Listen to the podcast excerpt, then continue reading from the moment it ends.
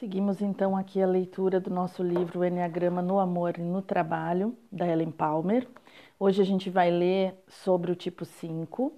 5, o observador.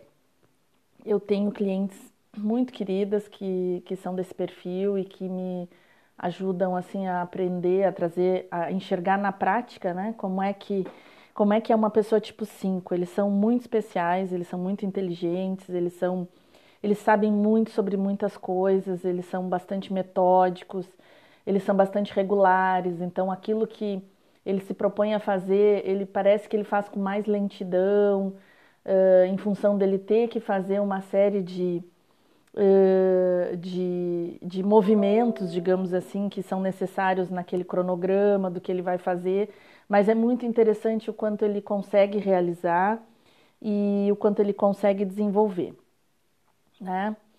Tudo tem um, um fundo, uma coisa, um, um, propósito muito inteligente por trás, tem uma razão, uma justificativa muito é, bem embasada para ser é, praticado. então, a personalidade ela tem as predisposições do tipo 5, a visão de mundo. O mundo é invasivo. Preciso de privacidade para pensar e recarregar minhas energias. Aqui já vou fazer um comentário. Uh, minha cliente sempre diz que não há lugar melhor no mundo do que a cabeça dela. Que lá ela pode realizar tudo que é possível no planeta. E que dentro da, da, da cabeça dela ela é livre e que lá é um lugar muito bom, muito divertido, que não tem nada de chato, né? Porque às vezes as pessoas dizem, ah, tipo 5 é chato é muito metódico, mas não tem nada de chato, ela tem um humor bárbaro, assim, um bom humor fantástico. E durante a pandemia, ela comenta que não sentiu uh, o impacto que as pessoas estão sentindo, porque a vida dela sempre foi ter que conviver com as pessoas no tanto que a gente convive, que sempre isso foi algo que ela teve que administrar. Eles realmente gostam muito de estar com eles mesmos e estudando e aprendendo e buscando mais informações sobre as coisas. Tá bem? Bem, seguindo aqui, trilha espiritual. Todas as potencialidades da essência são paranormais, no sentido de que a inteligência que as conduz encontra-se além das fronteiras do pensamento. A onisciência refere-se claramente a uma dimensão da consciência que não se deixa atingir nem pelo intelecto nem pela análise. É um saber preciso que aparece antes mesmo de qualquer dado seja analisado e que abre um largo espectro de informação não linear e profética, o qual não pode ser compreendido pelo pensamento lógico. Seguindo o conceito de que os aspectos da essência são imitados pelas preocupações básicas do tipo da personalidade, temos que o potencial para a onisciência ou para o conhecimento puro é imitado pela relação vitalícia dos cinco com a informação e com os estudos privados. A mesquinhez para consigo mesmo e para com os outros pode garantir certo grau dessa independência estimada como um tesouro. Porque quando alguém tem menos necessidade, sente menos pressão de estender as mãos. Pode-se revelar uma ganância ou avareza em relação aos recursos que garantam a sobrevivência particular. Torna-se psicologicamente importante proteger o conhecimento, o dinheiro, a energia e o tempo. O desejo de abarcar a realidade através da força do intelecto pode ser visto como a tentativa da criança de desembaraçar-se de emoções dolorosas e de preservar o frágil vínculo que o desapego do espírito que conduz à percepção da essência. Esse texto está muito tipo 5, assim, está muito cheio de significados profundos, a gente teria que estudar cada item aqui. Mas, enfim, ali quando ele fala em mesquinhez ou avareza, o tipo 5 ele realmente economiza energia para que ele possa ter o máximo de energia para disponibilizar para o intelecto, para o aprendizado. Ele gasta todo o combustível dele ali.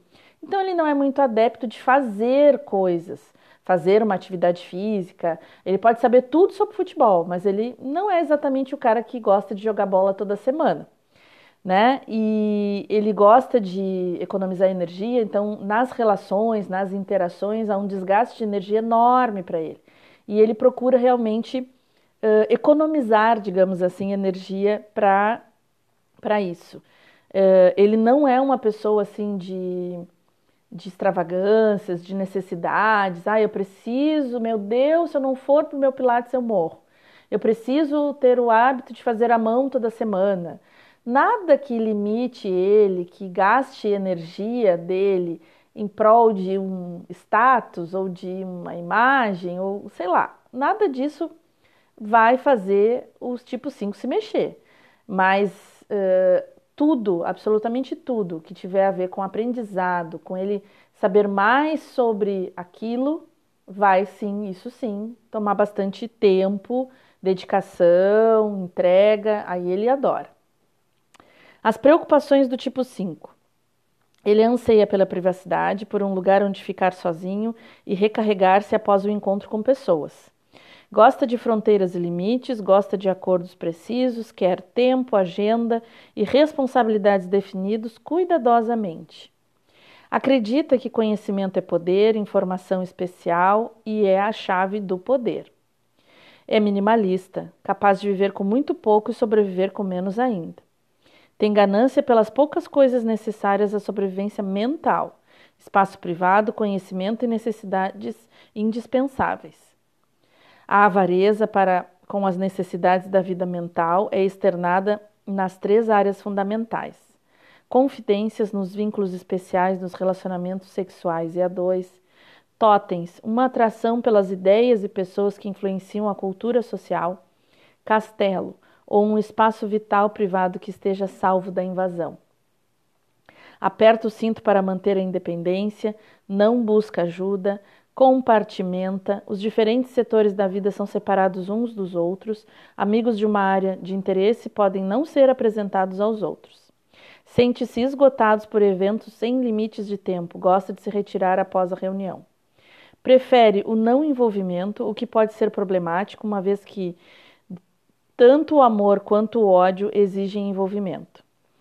Desliga-se das emoções, o que pode ser confundido com desprendimento espiritual. Sente-se esgotado pelas expectativas e emoções alheias. Valoriza o controle emocional, pode se sentir melhor uma emoção na privacidade. Deleita-se com o mental, conhecimento, informação e sistemas analíticos assiste à vida na posição de observador externo. Essa maneira de prestar atenção pode levar a sentir-se isolado em relação aos eventos da própria vida ou assumir pontos de vista imparciais que não são afetados pelo medo nem pelo desejo. De fato, uma personalidade muito interessante. Uh, quando crianças, eles são bastante uh, confundidos com autista, com é, sei lá o que, síndrome de tal coisa, porque é uma criança que gosta de estar. Tá, nossa, ela está querendo pesquisar lá sobre a estrela XY, que só ela vai saber sobre aquilo. Aquele lugar é um lugar dela. Né?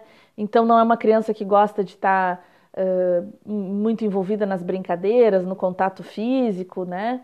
E acaba uh, sendo bastante confundida. Né? E adulto são adultos especiais também, né? Como fala aqui, tipo assim, você não pode chegar na casa de um tipo 5 a hora que bem entender. Ele vai se sentir invadido e não vai ser legal, né? Então, eu tenho uma relação muito gostosa com uma pessoa que é tipo 5, eu também sou teórica.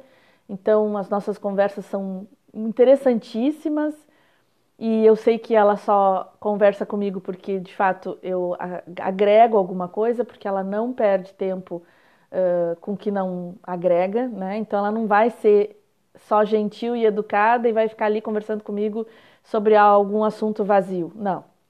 E eles gostam de conversar sobre assuntos que eles dominam. Então é uma aula, assim, né? É uma aula estar com, com essa minha querida cliente e eu sou, assim, muito grata por conhecê-la e por aprender tanto com ela. Tá bem, gente? Até o próximo vídeo. Até o próximo áudio.